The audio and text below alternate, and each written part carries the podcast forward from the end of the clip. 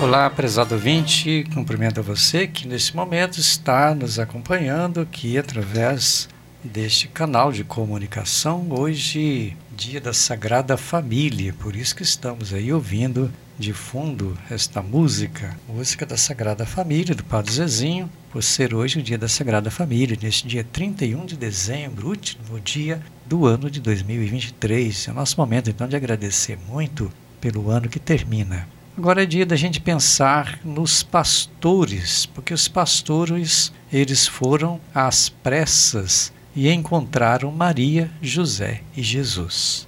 Deus se fez presente no meio de nós, no seio de uma família, família pobre, mas uma família assim muito confiante no amor que a unia, esse amor que une as pessoas. Rezemos então pela vida de todas as famílias do mundo. Nós encerramos o ano civil dando graças a Deus que nos ampara. Olha bem o fato da gente estar vivo, quantas pessoas morreram durante todo este ano. Então a gente agradecer pela nossa vida, nós que estamos aí caminhando, fazendo a nossa história. A primeira leitura de hoje, Eclesiástico, capítulo 3, do terceiro ao 17 quem verdadeiramente teme o Senhor honra os pais, diz o livro do Eclesiástico.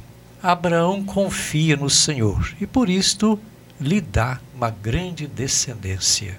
Ele é pai da fé e dele é constituída a família, família dos crentes, todos nós que acreditamos em Deus. Tem uma descendência como as estrelas do céu.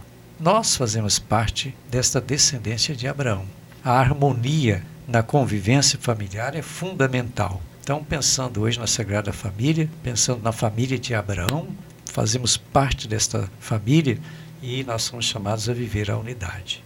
E é fundamental a unidade no Senhor, unidade que nos faz viver.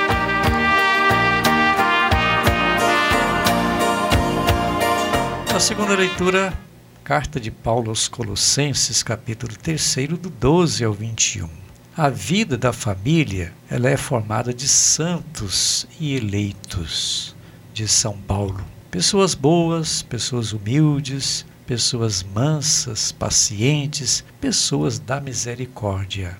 As queixas devem ser superadas, perdoadas sempre. Todos em Cristo formamos um só corpo nós criamos vínculos entre nós. É ter sabedoria ao fazer tudo em nome do Senhor. Esta é uma grande sabedoria, sabedoria divina. Paulo diz que devemos dar graças a Deus pela família que nós temos. É claro que muitas famílias são desunidas, desorganizadas, mas o grande ideal de Deus sobre a família é uma família que seja unida.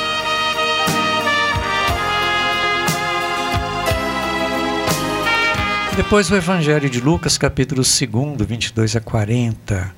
Com o tempo, o menino crescia, crescia com sabedoria. Último domingo do ano. Olhar então para a família de Nazaré, aquela família em que o filho crescia em sabedoria. Olhar para a família de hoje, com suas realidades, os prós e contras, o bem e o mal que acontece na vida familiar Jesus é levado pelos pais ao templo de Jerusalém. Era lei naquele tempo de fazer esta apresentação do filho, do primeiro filho, no templo de Jerusalém. Seus pais dão então um testemunho, testemunho de amor a Deus, de cumprimento da lei antiga. Agora o desejo deles era que seu filho fizesse o mesmo.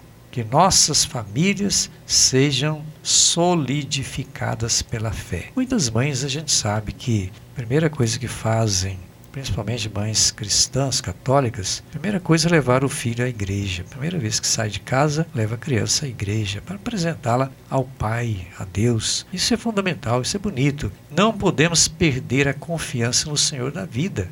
Mesmo nas dificuldades, saber que nós estamos nas mãos de Deus. Não podemos perder o contato com o sagrado, com o Todo-Poderoso. Os filhos, pela oração, pela palavra estejam unidos a Deus. Então é fundamental a vivência dos sacramentos na vida comunitária, principalmente na vida, vida familiar. A grande força da vida deve ser buscada na palavra de Deus, ser buscada na Eucaristia. Então agradecemos pelo ano, desejamos que o 2024, que começa amanhã, seja um ano assim muito fecundo, marcado pelas bênçãos de Deus. E amanhã, celebrando o Dia da Mãe de Deus, nós celebramos o Dia da Paz. Que 2024 seja então cheio de paz para todos nós.